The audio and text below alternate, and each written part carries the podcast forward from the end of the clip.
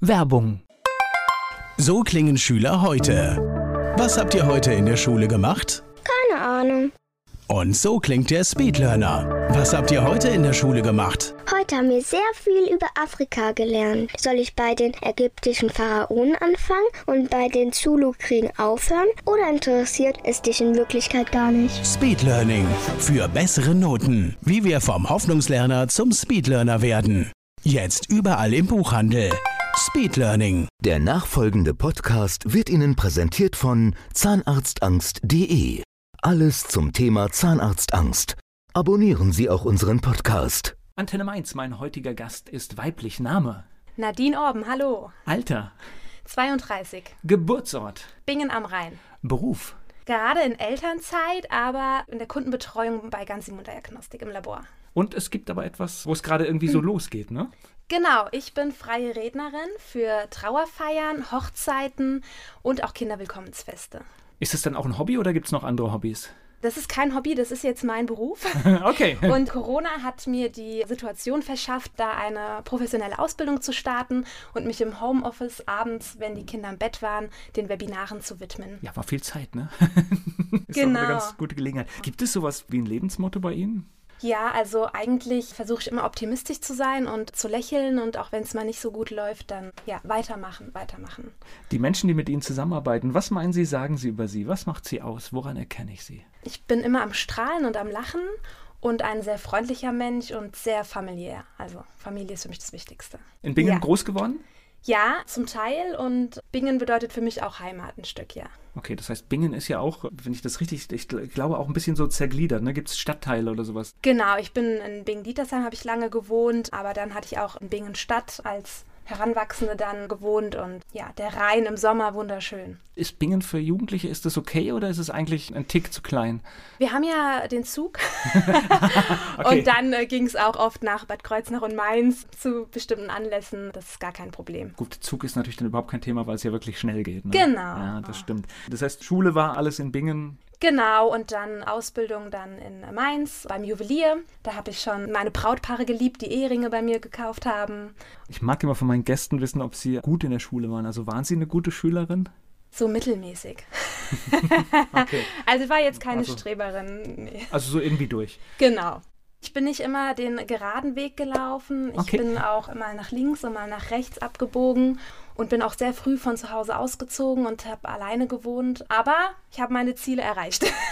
Das ist Elementare, ja. Auf der Genau. anderen Seite, geradlinig ist auch nicht immer richtig, das stimmt. Ja. Ich hatte nur gerade so überlegt, so in der Schule ist es schon praktisch, wenn man irgendwie so, so mitläuft und durchkommt und weder irgendwie so ganz oben ist oder ganz unten ist. Ich glaube, das kann praktisch sein. ja, Das Thema Juwelier, war das ein Traumberuf oder wie ist das passiert nach der Schule? ich musste Geld verdienen natürlich und hatte meine eigene Wohnung und dann hat mich die Anzeige total angesprochen und dachte, oh, beim Juwelier super. Wir Mädels mögen ja gerne Schmuck und da gab es auch hochwertige Uhren und man konnte wirklich viel lernen und war eine schöne Zeit. Ist aber dann auch Handwerk, ne? Das ist, Also da gab es auch einen Goldschmied, aber ich hatte jetzt einen Uhrmacher auch, also wirklich beim Juwelier Willenberg. darf man Kurz hier sagen? Werbung, Darf- ist ja meins. Das ist hier erlaubt. ja. Genau, und man durfte auch tatsächlich in die Goldschmiede mal ein Auge drauf werfen, auch in die Uhrmacherei hat man viel gelernt, aber natürlich ging es bei mir um den Verkauf. Ne? Hat die Uhr ein Saphirglas? Was hat die für ein Uhrwerk? Was ist das für eine Goldlegierung? Genau, eher das Verkaufshandwerk. Ne? an Hat sich. man aber dann viel mit Menschen zu tun. Ja, ich liebe Menschen und das hat mir auch gut gefallen. Sie tragen auch eine Uhr. Ich bin irgendwann zeitlos. Das letzte Mal, dass ich eine Uhr getragen habe, ist wegen meiner Rechts-Links-Schwäche beim Führerschein. Ja. nee, die Passion zum Schmuck ist geblieben. Okay, das heißt Ausbildung gemacht. genau, Ausbildung gemacht als Einzelhandelskauffrau für Schmuck und Uhren. Und dann habe ich beim Piken Kloppenburg in Mainz gearbeitet und habe gedacht, komm, ich gehe mal so ein bisschen in die Textilbranche und schnupper da mal rein. War auch eine echt schöne Zeit. Und dann habe ich meinen jetzigen Mann kennengelernt, der bei der Spedition ist. Und er hat gesagt, Nadine, wenn du nochmal eine Ausbildung zur Speditionskauffrau machst, dann kannst du durch die ganze Welt reisen, du kannst überall arbeiten, du kannst an deinem Englisch noch feilen, mach das, glaub's mir. Was habe ich gemacht? Ich habe nochmal Speditionskauffrau gelernt. Das heißt, ihr, ihr Mann ist auch ein guter Verkäufer, höre ich jetzt schon raus. Ne? Ja, genau, der ist im Vertrieb. ja. Genau, der ist im Vertrieb. Ja. Das heißt, noch eine Ausbildung dann gemacht? Genau, und die habe ich tatsächlich auch in zwei Jahren statt in drei Jahren gemacht und auch sehr, sehr gut abgeschlossen. Mir hat aber der Kontakt zu den Menschen gefehlt. War im Büro immer, ne, und ich musste unbedingt wieder mit Leuten zu tun haben und bin dann also in die Kundenbetreuung ins Labor gegangen und hatte endlich wieder Telefonkontakt, viele Menschen, konnte Ärzte beraten und andere Praxen, habe mich da auch schnell eingearbeitet. Also Ja. so ein Labor, wie wir sie jetzt ganz viel gebraucht haben in der Ja, letzten genau, Zeit. Okay. genau. Man hat auch keinen persönlichen Kontakt normalerweise. Ja. Ist auch sehr Ja. auf das Umfeld dann beschränkt. Ne? Genau, das war halt super für Familiengründen und Arbeitszeiten. Ne? Das kam mir entgegen, aber mir hat halt dieser menschliche Kontakt doch gefehlt. Ich habe meine Kinder bekommen, haben ein Haus gebaut und in der zweiten Elternzeit kam ja dann Corona. Und kurz vor Corona sagte meine Freundin zu mir, Nadine, du, ich heirate. Aber wir sind ja nicht in der Kirche drin und ich hätte gerne jemanden, der richtig schön sprechen kann. Und magst du nicht für uns die Trauung machen? Dann habe ich gesagt, "Mm, okay, ja klar mache ich, kein Problem. Und dann habe ich die Trauung gemacht, aber natürlich sehr zusammengeschustert und so wie ich gedacht habe, dass es schön wäre. Und das war ein wunderschönes Erlebnis. Die haben gelacht, die haben geweint, diese Dankbarkeit und ich durfte ein Teil davon sein. Und dann in Corona habe ich mir gedacht, eigentlich musst du was machen, wo du Spaß drin hast, wo du richtig aufgehst, wie du Kontakt zu Menschen hast. Und habe mich ans Internet gesetzt und habe gedacht, wo kann ich das professionell lernen? Und dann habe ich meine Agentur gefunden, die Freien Redner, größte Agentur in Deutschland und gibt es jetzt auch in Österreich und habe da dann meine Ausbildung gestartet. Wobei das natürlich ja so eine Hochzeit oder auch ein Trauerfall, das sind Mhm. ja einschneidende Momente, wo Menschen sprechen können.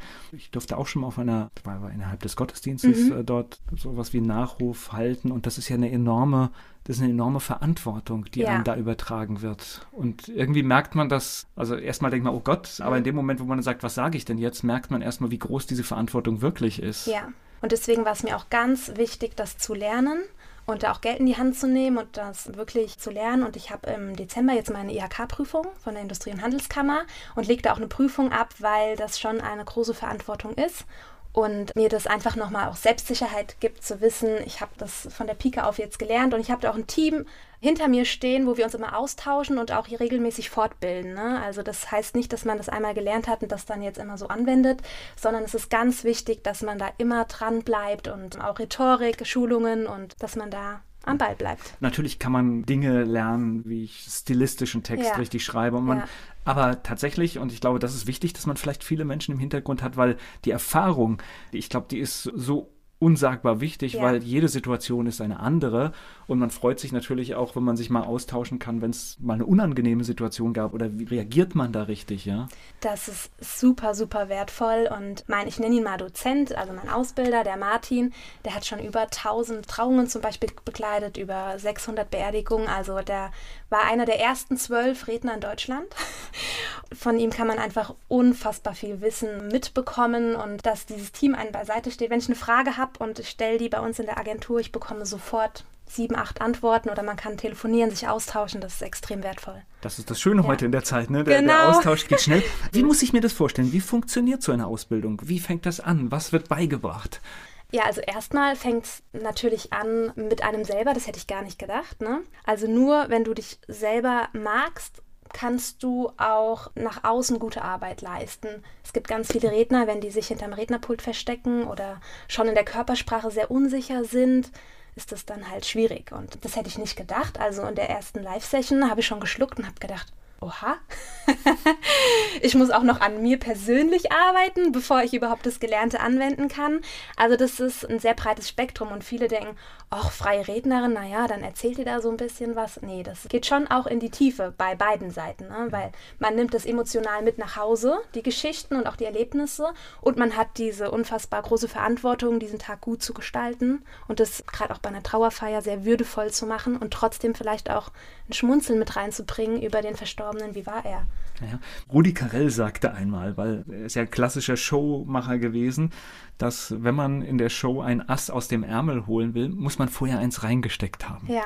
Und das ist so für mich immer so ein Sinnbild von den Dingen, die man nicht sieht, Mhm. wo aber ganz viel Arbeit drin steckt. Und jetzt kann man natürlich sie nicht sehen, weil wir hier auf dem Audiokanal halt unterwegs sind, aber sie haben natürlich jetzt in dem, wo sie reden, sie benutzen die Hände. Ja. Und das sind all diese Dinge, die natürlich wichtig sind und die dann Dinge auch unterstreichen. Und wir sehen auch heute, sei es bei gerade das Pult genannt, wir sehen bei immer mehr, auch bei politischen Veranstaltungen, es verschwindet. Das heißt, die mhm. Leute stehen auf einmal im freien Raum mhm. und das ist manchmal schwer oder es ist eine hohe Kunst, da die Präsenz auch zu halten und zu zeigen. Bei uns ist ganz wichtig, vor allen Dingen, dass man echt ist, dass man sich nicht verstellt, ich benutze keine andere Stimme auf einmal in der Rede oder werde theatralisch. Ich bin immer noch Nadine und erzähle über die Menschen und versuche auch frei zu sprechen. Das heißt, natürlich habe ich meine Mappe und meine Unterlagen und sind auch Notizen oder die Rede vorhanden, aber ich lese nicht stupide einfach ab. Jeder, der berufliche Präsentation ertragen muss, kriegt da so oft den Schreck, wenn diese Folien kommen ja. und dann steht da vorne jemand und liest sie vor. Und ich finde es so schade, weil tatsächlich man kann tolle Folien machen mit Bildern ja. und eine Geschichte erzählen. Und ich verstehe es immer nicht. Also ich bin auch, wenn, wenn ich jetzt irgendwie, ich kriege einen Job für eine Veranstaltung zu moderieren, dann mache ich mir auch meine Notizen und im besten Fall brauche ich sie nicht, aber brauchen tut man sie halt in dem Moment, wo man mal stockt und sagt, was war denn jetzt? Wenn das irgendwie genau. zwei Stunden geht, dann ist halt irgendwann auch mal eine Lücke. Ja. Genau. Oder die Lebensstation, wenn jemand verstorben ist, das ist ja auch, also das muss einfach korrekt sein. Aber wenn ich dann über die Person selber spreche, nach den Lebensstationen zum Beispiel, da kann ich ja wieder ganz frei sein, weil ich die Menschen kennengelernt haben, die Angehörigen, die über die Person gesprochen haben. Und die größte Beleidigung für uns ist, wenn jemand nicht zuhört oder gehend, dann läuft ja schon was verkehrt. also okay, garantiert man natürlich man nicht, das genau. Nicht ähm, aber es soll schon so, dass man gerne dabei ist, gerne zuhört. Und ja, unsere Devise ist auch, dass auch bei einer Trauerfeier mal geschmunzelt oder sogar mal gelacht werden darf. Natürlich ist es ein sehr trauriger Moment und da fließen auch Tränen, aber dieser Mensch hatte ja auch wunderschöne Ereignisse in seinem Leben. Wie war er als Vater, als Opa, als Bruder? Ne? Es, da gab es ja bestimmt auch Momente im Leben, wo man sagt, ach, weißt du noch damals, als wir zusammen in Spanien waren. Und das ist uns ganz wichtig, das sehr wertschätzend zu machen, aber nicht den Tag noch schlimmer zu machen, wie er eh schon ist. Also ich hatte es ja erwähnt, ich habe auch ja. mal, also es war nur eine kleine, wirklich nur eine kleine und ich habe mich auch im Vorfeld schwer getan, das gebe ich ganz offen mm. zu. Ich bin heute froh, dass ich gesagt habe, ja, ich mache das, weil äh, tatsächlich war auch jemand, den ich gut kenne und nach diesem Ereignis war ich aufgeräumt wie schon lange nicht mehr. Mm. Das heißt, vorher war es schlimmer als nachher und es hat mir gut getan. Und ich glaube, wenn eine Trauerfeier würdevoll, gut vorbereitet und mit den richtigen emotionalen Momenten da ist, dann tut es allen, die dort sind, trotz der Trauer gut. Ja. ja. ich hatte vor drei Wochen eine Trauerfeier in Mainz und es war eine unfassbar nette und tolle Familie und auch die Verstorbene war also der absolute Hammer. und nach der Trauerfeier hat die Familie mich umarmt und hat gesagt, sie hatten das Gefühl, mich schon immer zu kennen und dass sie sehr froh sind darüber. Und mit diesem Gefühl im Auto bin ich dann heimgefahren. Natürlich hatte ich auch noch, das nimmt einen schon mit und denkt auch im Alltag über andere Dinge manchmal anders nach. Man regt sich nicht mehr über alles auf. Aber diese Wertschätzung, die hatte ich einfach noch nie. Dieses direkte Feedback, das hast du gut gemacht, die Arbeit hat sich gelohnt. Das ist einfach ein unfassbar schönes Gefühl. Lassen Sie uns mal so ein Trauergespräch reingehen, weil ja. das heißt, damit Sie eine gute Rede halten können, die passend ist für den oder die Verstorbene, aber auch für ja. die Familie, das braucht eine enorme Vorbereitung, oder? Also es braucht menschliche Nähe, weil die Familie, die muss sich mir öffnen, sie muss sich wohlfühlen, denn das ist ja was ganz Privates und ich komme dahin als Fremde erstmal und sie erzählen mir über das Leben von dem Verstorbenen. Danach fängt für mich die große Arbeit an. Da geht es erstmal darum, dass jeder sich wohlfühlt und offen erzählen kann und es einfach ein toller Dialog ist und ich viel erfahre über den Menschen, wie er als Mensch war, was machte ihn aus. Und danach beginnt dann die große Arbeit für mich. Wie ist es von Kundenseite, sage ich mal, geben die Vorgaben oder sind die ganz offen und sagen, das wir vertrauen ihnen? Ganz unterschiedlich. Ich hatte bisher sehr, sehr viel Glück, aber ich stehe ja auch noch am Anfang. Ich wurde bisher immer sehr nett und sehr offen empfangen und es war, ach, wenn das blöd klingt, es war eine angenehme Situation, einfach nochmal Revue zu passieren und einfach nochmal wertschätzend zurückzuschauen und natürlich hat man Vorgaben. Es gibt Leute, die möchten gerne Wortbeiträge machen, zum Beispiel sich nochmal persönlich verabschieden mit einem Brief oder Worten. Es gibt Familien, die sagen, oh Gott, der Tag, ich bin da eh schon so nervös und ich kann eh nicht gut vor anderen sprechen, ich möchte das einfach gerne nur für mich aufnehmen. Da ist jede Familie anders. Ne? Manche sind eh vom Typ her eher zurückhaltender, andere würden sich gerne mehr mit einbringen. Die Dame, die ich verabschieden durfte, das war so ein Lebemensch. Da wurde dann nochmal ein Lied gespielt, wo sie früher drauf getanzt hat und das ist ganz ganz individuell. Ja. Ich finde es gut, dass es so ist, aber es ist ja, ja, manchmal auch tatsächlich skurril, wenn dann irgendwie mitten in der Trauerfeier dann irgendwie dieses lustige Lied dann manchmal kommt. Also mhm. das ist schon manchmal. Da wurde sogar die Alexa laufen lassen, das war der Wunsch und die Verstorbene hat selber das Lied angekündigt. Wie okay. sie früher mal in der Küche stand, für die Familie gekocht hat, hat sie dann gesagt, Alexa, spiel Karel Gott. Ja. und dann hat sie das quasi in der Trauerfeier kam ihre Stimme und alle sind zusammengezuckt und mussten auch kurz lachen, weil sie das so witzig gesagt hat. Und dann kam das Lied. Ja, und die haben sich das gewünscht und ich glaube, die fanden das auch toll so, dass das so war. Ja, Weil das sie ausgemacht hat, ne? Sie haben die wahrscheinlich in dem Moment alle in der Küche gesehen, wie sie dann zu Alexa, sehr modern, ne? Eine sehr moderne Frau, wie sie dann der Alexa gesagt hat, was jetzt hier gespielt wird. Aber tatsächlich ist es so, für dieses Vorgespräch, für die Informationen kommen sie dann im Prinzip in eine trauernde Familie und Sie haben es ja schon angedeutet, man nimmt natürlich das auch so ein bisschen mit. Kann man nicht komplett abschütteln. Nein, m -m. also bei meiner ersten Trauerfeier war ich sehr, sehr nervös vor dem Kennenlernen. Verhalte ich mich richtig? Kann ich ihnen nahe kommen, Trost spenden, aber vielleicht auch nicht zu nah? Und es hat sich alles von alleine gelöst. Also das war einfach so eine Selbstverständlichkeit. Man hat gemerkt, wie weit kann man gehen, was brauchen die Menschen in dem Moment. Und man spürt das ja auch oft an Körpersprache und so. Ne? Aber auf dem Weg nach Hause nimmt es einen mit und ich glaube, das nimmt einen immer mit und das ist auch wichtig, dass es einen mitnimmt. Viele sagen, Nadine, wie kannst du sowas tun? Das ist doch furchtbar. Oh, an einer Trauerfeier. Aber es nimmt einen mit, aber es kann auch wirklich ein erfüllendes Gefühl geben. Ja, wir sind ja heute in der Gesellschaft so, dass wir das alles so wegorganisiert haben und ich, ja. finde jetzt gerade die letzten Monate zeigen uns, dass es auch irgendwie so nicht funktioniert. Ne? Und ja. der Tod ist präsent und er gehört ja. zum Leben dazu und, und ich glaube, deswegen war auch dieser Angstschreck mhm. in den letzten Monaten so groß, weil wir es halt wegorganisiert haben, nach Möglichkeit wenig damit zu tun zu haben und nur, wenn es dann wirklich gar nicht mehr anders geht. Ja, das stimmt der Zusammenhalt auch immer wieder ist einfach unfassbar wichtig auch die Menschlichkeit, dass wir auch egal freundlich zueinander sind und nicht auch bei Corona-Themen. Ich muss nicht immer der gleichen Meinung sein, aber ich muss doch keinen anderen anfeinden oder ich finde es ganz wichtig, dass wir uns nicht so spalten lassen und gut zueinander sind. Gut, wir wissen heute, soziale Medien sind nicht so sozial, wie sie vorgeben und ja. äh, Sorgen halt sind ein Wirkverstärker für diese Dinge. Es wird nicht mehr verschwinden, aber ich, ich glaube, wir brauchen dringend Lösungen dafür, dass einfach Dinge so nicht mehr gehen. Ich bin ja großer Freund von Klarnamenpflicht. Schützt nicht vor allem, aber mm. zumindest mal dieses, obwohl manche auch Dinge sagen mit ihrem Klarnamen, wo sie sich gar nicht bewusst sind, dass sie es im öffentlichen Raum machen. Manchmal ist schon respektlos und wir können nirgendwo anders reinschauen. Keiner kann sich anmaßen zu wissen, wie es woanders läuft. Ich hatte es jetzt auch bei meinen Kindern erlebt, wo der Kindergarten lange zu war. Dann andere Muttis, wie kannst du dein Kind in den Kindergarten geben? Wir wissen doch gar nicht, wie es in der Familie läuft, wie die Belastung ist und das, ob das Kind das dann auch einfach besser ist oder ob das es braucht. Ich finde, da sollte jeder für sich seinen richtigen Weg finden und wir sollten uns auf keinen Fall da gegenseitig auffressen, sag ich mal. Es ist halt schwer und ich, ich befürchte, dass jetzt in Corona-Zeiten, wir beide leben in kleinen Dörfern, wie wir jetzt voneinander wissen und da hängt viel von dem Miteinander ab und ich sehe jetzt schon so in Vereinsstrukturen Dinge, dass Menschen da nicht mehr miteinander können. Und das finde ich halt schade, wenn das das Ergebnis dieser Zeit ist. Ja, Sehr ist, schade. Ja. Hoffentlich wird es besser. Ich hoffe immer noch mit Normalität, dass das. Ich glaube, das hoffen wir alle.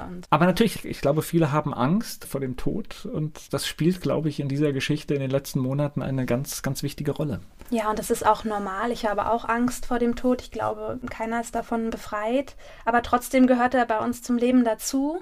Und trotzdem ist es ganz wichtig, dass man bei, gerade bei so einer Zeremonie, ich glaube, das ist oft auch schon der erste Schritt zur Verarbeitung, wenn man das einfach schön gestalten kann. ich denke, wenn so ein Tag würdevoll und auch vielleicht auch mal mit einem Lächeln, vielleicht auch mit was richtig Lustigem äh, ja. gelaufen ist, dann ist es auch eine gute Erinnerung. Genau, es muss zur Familie und zum Verstorbenen passen. Und wenn man rausgeht und sagt, so war der Hans zum Beispiel. Ja. genau so war er, dann ist das richtig und gut so. Jetzt haben Sie wahrscheinlich schon ein paar Trauerfeiern gesehen. Das ist wahrscheinlich auch wirklich bei jeder Familie anders. Ne? Ja, Man, genau. Manche sind dann noch sehr traditionell unterwegs genau. wahrscheinlich und manchmal ist es dann, wie das Beispiel, ist es auch schon locker und, und ja. modern und man versucht ja. es so zu machen, wie derjenige auch im Leben war. Genau, das ist komplett unterschiedlich und man muss sich da einfach immer anpassen. Man merkt das ganz schnell. Ist es eigentlich diese Lücke jetzt bei den Trauerfeiern? Entsteht das, weil immer weniger Menschen in der Kirche sind oder hat das damit gar nichts zu tun? Ja, also Bei den Hochzeiten ist nochmal was anderes. Bei den Trauerfeiern ist es tatsächlich so, dass viele Menschen ja mittlerweile aus der Kirche austreten. Ich hatte aber auch schon auch von Kolleginnen mitbekommen, dass auch Leute, die in der Kirche sind, wenn jetzt zum Beispiel ein Ehepartner verstorben ist, auch von Älteren, die eigentlich auch sehr christlich sind, die dann auch einen Trauerredner möchten, weil sie einfach möchten, der Pfarrer ist ja dafür da, ist auch katholisch und evangelisch im Unterschied, die letzte Segnung zu geben und nochmal das Christliche. Aber die wollten einfach, dass über den Menschen nochmal erzählt wird, wie er war, weil er so witzig war und immer zu Schalke 04 gefahren ist. Oder jeder hat ja so seine eigenen. Und die wollten einfach nochmal, dass das nochmal wiedergespiegelt wird an der Feier. Na gut, der Punkt ist natürlich auch, ich habe, der Pfarrer oder die Pfarrerin kommen natürlich auch und machen sich Notizen und sprechen über das ja, Leben. Im ja. besten Fall kennen sie den Verstorbenen oder die Verstorbene mhm. sogar. Aber natürlich, glaube ich, kann ich dann ein Kirchenvertreter im Text weniger mitgeben, als jetzt tatsächlich, wenn ich sage, ich, ich hole mir eine Rednerin, mhm. die wir auch zu diesem Zweck haben möchten, ja. Genau. Und ich glaube, das ist wahrscheinlich doch nochmal eine, sind zwei Welten, ja. Also ich bin selber in der Kirche und glaube auch an Gott. Das hat jetzt aber damit nichts zu tun, nur ich möchte auf keinen Fall schlecht über die Kirche reden oder über Pfarrer, die machen einen ganz tollen Job und das ist ja auch sehr unterschiedlich. Der eine arbeitet es extrem aus und der andere beschränkt sich auf verschiedene Dinge. Es ist aber tatsächlich so, wie ich es jetzt mitbekommen habe, dass sie auch extrem wenig Zeit haben. Die betreuen mittlerweile oft mehrere Gemeinden gleichzeitig und haben leider auch nicht mehr so die Zeit. Oft ruft dann auch mal, hat meine Kollegin mir erzählt, eine Dame an, die gesagt hat, ich brauche mal jemanden, mit dem ich jetzt wirklich mal ein, zwei Stunden sprechen kann über meinen Mann und ich bezahle ihn auch, das ist alles kein Problem. Ich möchte einfach, dass es um ihn geht und denen fehlt einfach, die machen ja so viel, ne? Die machen in der Gemeinde, die machen Taufen, die machen Hochzeiten die machen Trauerfeiern. Und je nach Gemeinde kann es halt auch sein, dass die halt stark ausgelastet sind. Also ich bin jetzt nicht in der Kirche, aber trotzdem ja. beobachte ich das. Und wenn ich halt einfach schaue, als ich ins rheinhessische Umland gezogen habe, war die Kirchengemeinde viel kleiner und mittlerweile mhm. ist einer für vier Gemeinden zuständig mhm. und dann werden natürlich Gottesdienste gestrebt. Also wir können uns ja alle nicht mhm. teilen, ja. Also es kann sich jeder vorstellen, der im Arbeitsleben ist und der kriegt irgendeine zusätzliche Aufgabe, die ja. kostet einfach Zeit und muss irgendwo abgezogen werden. Was ich toll fände, das ist jetzt schon einmal passiert, wenn man auch eine Kombi machen könnte, wenn der Pfarrer sagt, es ist kein Problem, ich mache die ganzen christlichen Elemente, die wichtig sind, aber ich habe jetzt auch einfach keine Zeit, da so eine Rede zu verfassen mit Verstorbenen und dass dann der Redner und der Pfarrer eventuell in dem Falle zusammenarbeiten können. So hat natürlich die Angehörigen alles, was sie wollen. Ne? Ja. Also die Möglichkeit besteht natürlich auch immer. ja, vielleicht hört ja die Kirche auch zu und äh, genau. äh, meldet diese, euch gerne. diese, ja, man, manchmal, ja. glaube ich, sind die Dinge so einfach, ja. Und ich glaube, es wäre sogar allen Seiten damit gedient. Ja. Genau wenn Sie von so einer Trauerfeier dann nach Hause kommen? Das heißt, wo laden Sie das ab? Zu Hause in der Familie? Sprechen Sie mit Ihrem Mann darüber? Oder? Ja, wenn die Kinder im Bett sind. Oder beim letzten Mal hat mich das schon sehr mitgenommen, weil ich mich der Familie sehr verbunden gefühlt habe. Ich kann das gar nicht beschreiben. Die waren mir sehr ähnlich oder meinem Typ Mensch. Und dann hat man extrem mitgefühlt. Und dann muss mein Mann beim Abendessen da sich das nochmal anhören. Aber es hat mich menschlich extrem weitergebracht. Na, ich glaube, es muss halt auch raus. Ich glaube, es ist wichtig, dass ja. es raus muss. Und ich kann das nachvollziehen, weil man ist für einen Moment zusammen in einer Situation. Mhm. Und ich glaube, das schweißt furchtbar zusammen. Ja. ja, und man hat das Gefühl, tatsächlich, man kennt den Verstorbenen. Ich weiß, wie sie aussah, ich weiß, was ihre Hobbys war, wie sie gelebt hat. Und um das ja auch natürlich toll wiederzugeben.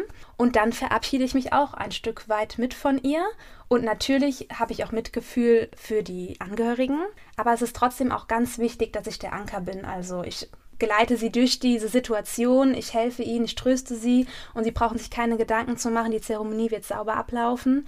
Aber trotzdem, wir sagen immer so Anker und Herz. Das soll so 50-50 sein, ne?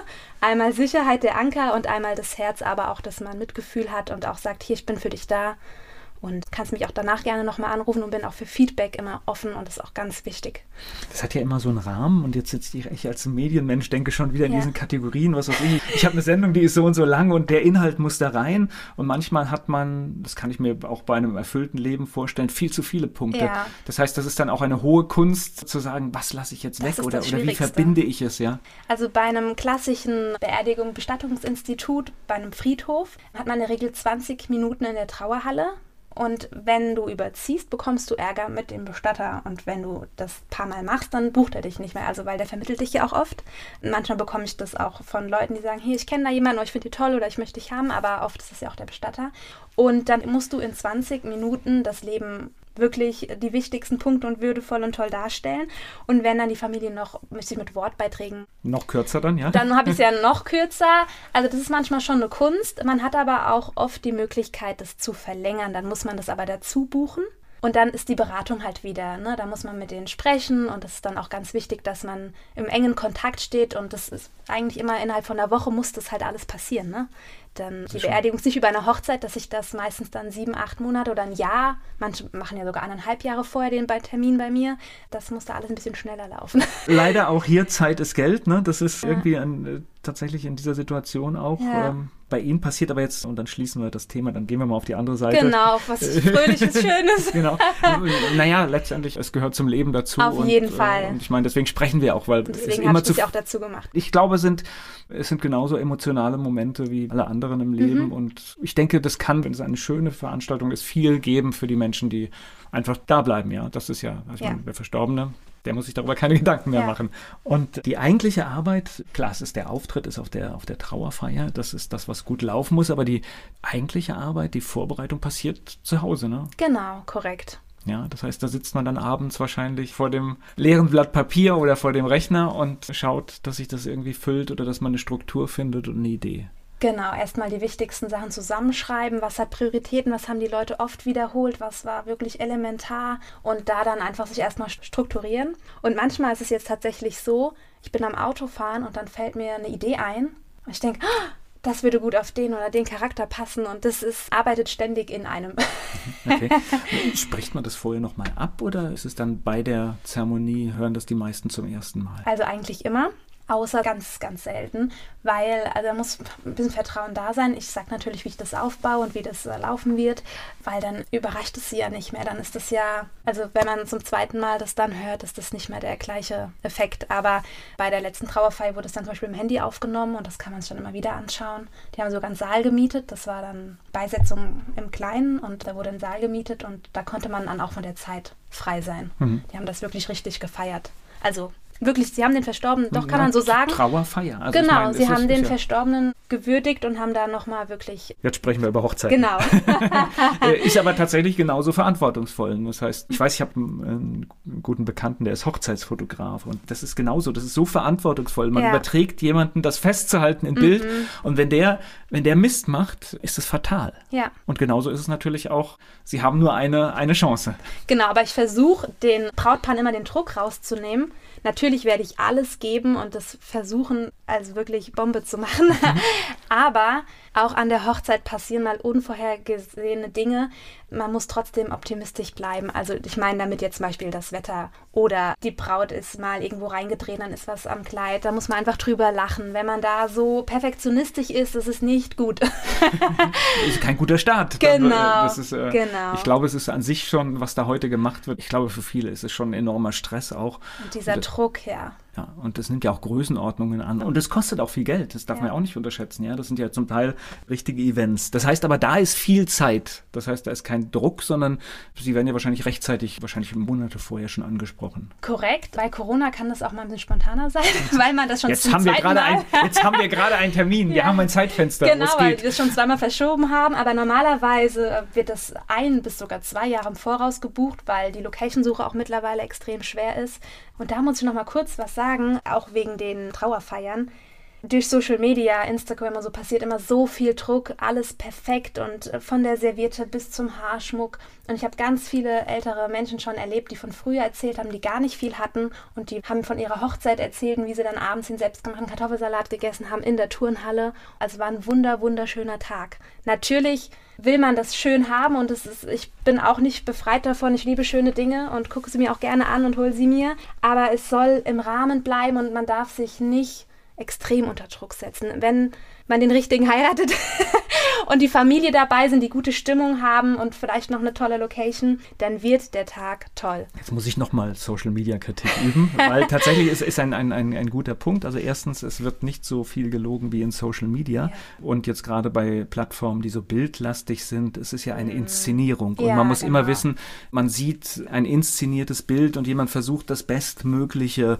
dort reinzustellen. Und wenn wir alle dort wären, hätten wir einen anderen Blick auf die Sache und würden sagen, okay, jetzt verstehe ich, was du da gemacht hast, ist inszeniert und ja. das muss man sich, weil es macht schlechte Laune und das ja. ist wissenschaftlich erwiesen, wenn man immer nur diese schönen Bilder anschaut und mhm. es dann mhm. versucht, mit seinem realen Leben zu vergleichen. Korrekt, das, ja. Deswegen immer wissen, es ist inszeniert und genauso muss man sich diese Bilder auch anschauen. Und ganz ehrlich, wer liebt perfekte Menschen? Niemand. Wir haben alle unsere Macken, wir haben alle unsere Kanten.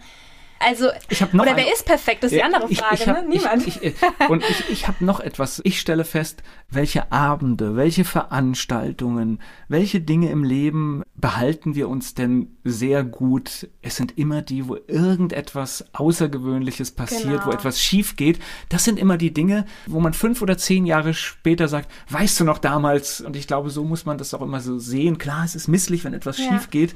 Dann einfach mal einen Moment innehalten und überlegen, ach komm, das ist doch eine tolle Geschichte. Wenn ich das in zehn Jahren meinen Kindern erzählen kann, ist das eine gute Geschichte. Und gerade bei der Hochzeit lachen wir auch oftmals über die Schwächen aber jetzt nicht im gemeinen Sinne, sondern einfach, weil das auch schön sein kann, ne? dass wir alle nicht perfekt sind. Ich hatte jetzt ein Brautpaar gehabt, die sind, haben den Süden geliebt und sind immer gerne in Urlaub gefahren und sie war schokobraun und er sah immer rosarot aus. Okay. und das hatte ich so ein bisschen in meine Rede mit eingebaut, witzig und es haben alle gelacht und es war überhaupt nicht schlimm. Genau, es gibt ja auch so Kleinigkeiten oder jemand, der so einen Putzwahn hat, das war mal ein Brautpaar, bevor die in den Urlaub gefahren ist, musste das Waschbecken mit einem Feinledertuch nochmal durchgewischt werden. Das hatte ich so ganz witzig mit eingebaut, ne? Und das war natürlich, die ganze Gesellschaft hat sich weggeworfen und gesagt, das ist hier unsere, ne? So und so. Und das gehört dazu, so sind wir halt. Da muss man aber auch viel Vertrauen zu den Menschen aufbauen, ne? Weil das sind ja Details, ja. Die, die kriegt man jetzt nicht Nein. gleich in den ersten fünf Minuten einem Gespräch Nein. raus, ja? Und es ist auch ganz wichtig, dass die Sympathie passt. Wenn ich zu einem Brautpaar fahre zum Kennenlerngespräch und berate die. Äh, sie können mir alle Fragen stellen, wir lernen uns kennen, ich erzähle alles über den Ablauf und danach sage ich, und ihr schlaft jetzt ein paar Tage drüber. Ich tue den Termin, sagen wir jetzt mal eine Woche reservieren und dann sagt ihr mir, ob das passt und ich auch. Wenn da jemand überhaupt nicht sich, und das ist auch menschlich, das überhaupt nicht auf einer Wellenlänge ist, dann können wir ja bei dem Treffen bei dem zweiten Treffen geht es nämlich ans Eingemachte, sag ich mal. Okay. Da quatschen wir das dann heißt, wirklich. Da, da kommen die Putzfilme, genau. werden ausgearbeitet, okay. Und da muss man offen und locker sein und ich habe auch dann, wenn ich das zur Hochzeit fahre, das Gefühl, ich fahre schon, schon ein freundschaftliches Verhältnis, weil ich die beiden so privat kenne und wir duzen uns dann auch direkt und es ist ganz wichtig, dass da und auch natürlich Vertrauen auch mir gegenüber ich werde auch nicht alles verwenden, was sie mir sagen, sondern wirklich. Ne? Nur, nur, das Schlimmste. nee, alles gut. Ich glaube, das ist ja dieses Feingefühl, was diese Aufgabe auch ausmacht, dass man halt erkennen muss, wo kann ich den Putzfimmel bringen oder wo. Wo ist es too much ist, äh, auch manchmal so eine Grenze in der Haarfeine. Ne? Genau, genau, weil es bringt ja auch nichts, wenn es dann auf der Veranstaltung kippt. Nein, ja, das, das ist noch nie passiert. Nein, nein. nein, ich, ich, ich, ich, glaube auch, man kriegt dann, auch wenn man viele Gespräche genau. führt, man kriegt auch das Gefühl, wo man weiß, oh, hier ist die Grenze, da wird es halt nicht mehr lustig, aber da kann man das machen. Also ich glaube, Korrekt. das ist, da gibt es auch mehr Treffen. Ne? Das heißt, so ein erstes Treffen, ein zweites Treffen, aber wahrscheinlich sogar, wenn so eine Vorbereitung länger läuft, trifft man sich auch vielleicht noch ein drittes oder viertes Mal? Na, so viel nicht, aber es kommt aufs Brautpaar drauf an. Es gibt das Kennenlerngespräch und dann habe ich zwischendurch meistens eine WhatsApp-Gruppe oder einen Kontakt äh, mit dem Brautpaar, wo wir dann auch einfach während der Woche schreiben, wenn wir was gesehen haben, wenn uns was auffällt. Also der Kontakt ist fast ein Jahr beständig da. Und danach auch oft noch. Ich hatte jetzt letztens ein Brautpaar bei mir, die waren hier in Rheinhessen unterwegs, kamen aus Bad Kreuznach, haben eine Flasche Wein vorbeigebracht und saßen nochmal im Wohnzimmer. Okay. genau, und dann habe ich oft nochmal ein Treffen mit den Trauzeugen. Sechs Wochen vor der Hochzeit nochmal ein ganz intensives Treffen mit dem Brautpaar. Wenn wir aber merken, jetzt zum Beispiel bei Corona, Verschiebung, Verschiebung und dann gehen auf einmal eineinhalb Jahre ins Flöten, dann müssen wir uns auf jeden Fall nochmal treffen, weil in der Zeit ist ja auch wieder einiges passiert bei den beiden und das auch nochmal aufzufrischen für mich. Ja klar, da gehört genau. ja auch die genau. Geschichte jetzt dabei. Also das ist ja individuell. Ich sag mal in der Regel zwei bis drei Treffen mhm. und dann nochmal mit den Trauzeugen und dann habe ich auch oft noch mit der Familie manchmal, je nachdem. Gibt es dann über die Trauzeugen, gibt es dann neue Erkenntnisse manchmal? Ja. ja. Ja, auf jeden Fall. Das ist immer echt ganz lustig und schön, wenn man die Trauzeugen fragt, so mit dem Stichpunkt, wenn ihr an, ich sag jetzt einfach mal, Timo und Anna denkt, was fällt euch als erstes ein? Und da kommen dann auch immer echt witzige Sachen bei rum. Von äh, rührselig schön bis total witzig oder kann ich nicht verwenden, das nächste bitte. Ja klar, muss man dann aber auch nochmal abstimmen. Dann muss man nochmal fühlen, ob diese Spur, die man da aufgenommen hat, auch mit dem Brautpaar dann die richtige ist, wenn man so ein Feedback nochmal von... Das spürt man also sofort beim Kennenlerngespräch, weiß man schon, wie ist es mit den Trauzeugen. Also ich weiß immer genau, das geht in Ordnung, das kann ich nicht machen. Oder die sind eher so ein bisschen zurückhaltender, schüchterner, dann, dann schaue ich schon ein bisschen, ne? Also jede Zeremonie ist so einzigartig und individuell, das passt wirklich zum Paar. Ich hatte so ein paar typisch Reu-Hessische, da konnte ich auch mal wirklich Sprüche nehmen, wo ich schon gedacht habe, uh, aber die wollten das so. Und dann habe ich aber auch ein paar sehr eloquente Vornehme, die das einfach wirklich sehr straight und schön haben wollen und klassisch haben wollen. Und dann weiß ich auch direkt, was ich zu tun habe. Also das spürt man am Charakter schon alleine. Ne? Aber, aber auch ganz witzig, auch bei Hochzeiten hat man natürlich heute unterschiedliche Dinge. Ne? Man hat wirklich wahrscheinlich das große förmliche Event und, mhm. man, und manchmal aber auch, wo es dann doch ein bisschen lockerer zugeht. Ja, ja total. Ja, okay. Total. Also es ist so unterschiedlich. Von der Feier im Garten mit selbstgemachtem Essen von der Oma, was wunderschön ist, bis zur Riesenburg, wo ich dann stehe, wo alles picobello ist und sehr pompös da ist alles möglich. Und das ist ja auch das Schöne an der freien Trauung. Man kann es machen, wo man möchte. Und ich bin ja leidenschaftliche Wanderin. Mein Traum wäre es ja tatsächlich mal mit der Seilbahn hochzufahren auf den Gipfel. Mache ich auch gerne und dann da nochmal das Ja-Wort zu geben. Hört sich gut an. Das ist ja so eine Arbeit, die geht dann manchmal über Monate, ja. manchmal über eine Woche, je nachdem, was ja. es jetzt halt ist. Wenn die Rede fertig ist, ist man dann auch erleichtert?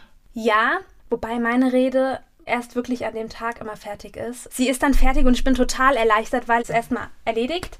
Aber mir fallen immer wieder Sachen ein oder manchmal schreiben mir die Bräute dann einen Tag vorher oder die Trauzeugen, das müssen wir nochmal ändern. Und da habe ich nochmal nachgefragt und dann bin ich wieder dran. Also wenn ich die in der Tasche habe und fahre zur Trauung, dann weiß ich jetzt, dann ist es fertig. Also okay. Mir ging es gerade um das Gefühl, das heißt, wenn man die Rede ja. gehalten hat, man ist fertig. Ob dann auch so eine Anspannung ja, und man total. merkt, die Reaktionen mhm. waren genauso wie Ach so, nach der Trauung. Ja, ah, genau. jetzt habe ich es. nee, alles gut. Das fängt bei mir an, wenn die ersten anfangen zu lachen oder die Taschentücher holen, dann weiß ich, jetzt hast du sie. Also bei meiner ersten Trauung war das so ein rauhessisches Urgestein mit so einem Schnäuzer. Das war der Brautpapa und vor dem hatte ich so ein bisschen Respekt, sage ich jetzt mal übertrieben gesagt, weil er schon ich glaube, so eher nach innen fühlt. und als er dann angefangen hat, so richtig herzlich zu lachen und zu lächeln und dann ein Tränchen fließt, dann habe ich gedacht, okay, Nadine, äh, geschafft. Alles gut. Also ich kann mir vorstellen, das sind manchmal heftige Sekunden, äh, ja. äh, weil man hat ja natürlich auch so kann ich mir jetzt gut vorstellen. Man hat ja auch so seine Stellen, wo man sagt, mhm. hier gibt es eine Reaktion, hier gibt es ja. eine Reaktion. Und wenn die dann vielleicht an einer Stelle ausbleibt, ja. äh, dann, glaube ich, kriegt man schon mal einen kurzen Schreck, ja.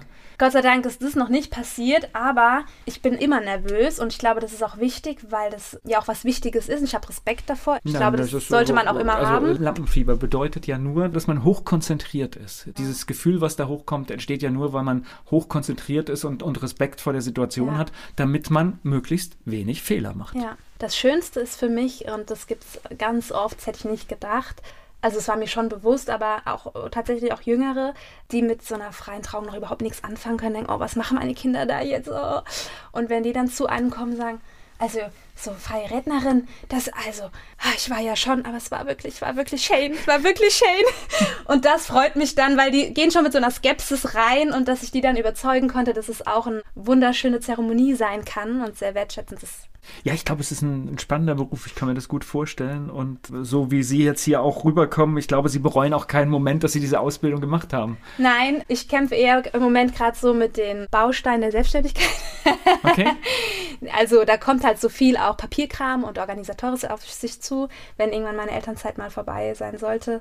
In welchem Maße aber ich liebe das, was ich tue. Ich liebe es wirklich. Es macht mich glücklich. Naja, und ja. Selbstständigkeit bedeutet halt auch, ja klar, ich, Sie müssen jetzt auch gucken, wie komme ich an die Aufträge ran. Also klar, bei Trauer, das geht viel über die Bestattungsinstitute, wenn ich das richtig rausgehört habe. Genau. Ich bin ja bei der Agentur, da werde ich auch vermittelt. Und das ist natürlich, wenn mich jemand sieht und sagt, oh, guck mal, die Nadine hat das toll gemacht, dann geht das auch per Mundpropaganda weiter. Also das, das ist die Agentur, super. wo Sie auch gelernt haben? Oder? Genau. Okay. Da hat man die Möglichkeit, wenn die Agentur das möchte und man selber das möchte, da Mitglied zu werden.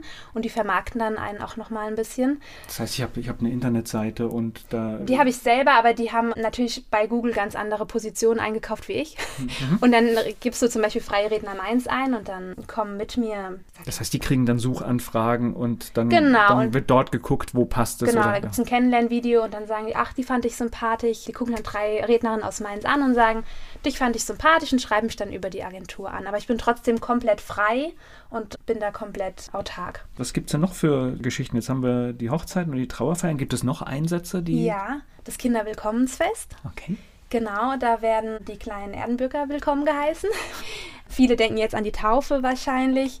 Da geht es nicht darum, ein Kind zu taufen, sondern es einfach willkommen zu heißen und es zu feiern.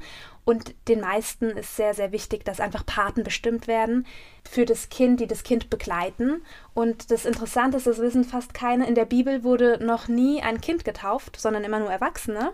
Es ist natürlich wichtig, dem Kind alle Möglichkeiten zu geben und auch was vorzuleben aber das Kind kann dann später selber entscheiden, ob es getauft werden möchte oder nicht. Das ist so ein ganz spannender Aspekt, weil ich nehme an, auch dass wahrscheinlich immer weniger Menschen eine Kirchenbindung haben und gewisse Dinge dann halt so wegfallen, mhm. es aber dann doch auch wieder andere Rituale gibt, die an diesen Platz kommen und die eine ähnliche Funktion haben. Ja, also ich bin ja selber Christin und ich glaube auch an Gott und ich finde es schade auch, dass das so wegfällt und ich glaube, viele Traditionen, die wir auch noch so in uns tragen, die finden wir einfach toll. Manche glauben auch, aber glauben an die Institution Kirche nicht mehr. Das sind ja auch zwei verschiedene Schuhe. Ne? Ich kann ja auch an Gott glauben, aber sage, oh, mit der Kirche, das ist mir ein bisschen fremd geworden. Also da gibt es ganz viele. Manche sagen, ich finde es einfach schön, es bei mir im Garten zu machen und der Pfarrer möchte nicht kommen, aber ich bin trotzdem komplett noch integriert ähm, in meiner Gemeinde, in der kirchlichen Gemeinde. Also das hat ganz viele Komponenten, die da zusammenkommen können. Ja, sollte auch hier von mir gar keine Kirche. Ich habe es nur gerade in der Beobachtung, weil man sieht dann letztendlich dann doch Richtig, die Bedeutung ja. von Ritualen. Ja. Und wenn sie dann nicht mehr da sind ja. und wenn sie dann nicht mehr funktionieren, dann. Und wir Menschen feiern gerne, gerade ja. hier bei uns in der Gegend. Ne? Ja. nee, und das ist auch einfach ein schönes äh, Fest, das Kind willkommen zu heißen und seinem Kind auch nochmal Menschen mitzugeben. Das ist ja auch diese Gefühlssache, ne? Wenn man da zwei Menschen bestimmt, die sagen, hier, sie geleiten dich und wenn was ist. Also ich, ich finde das Bild, was Sie genau. aufgezeichnet haben, finde ich ganz gut, weil tatsächlich man kann ein, Fest machen, einen Erdenbürger willkommen heißen und ich finde diese Idee, die Taufe, das gibt es ja auch durchaus häufiger, wenn sie später vorkommt, wenn es auch die Entscheidung des jeweiligen Menschen ist.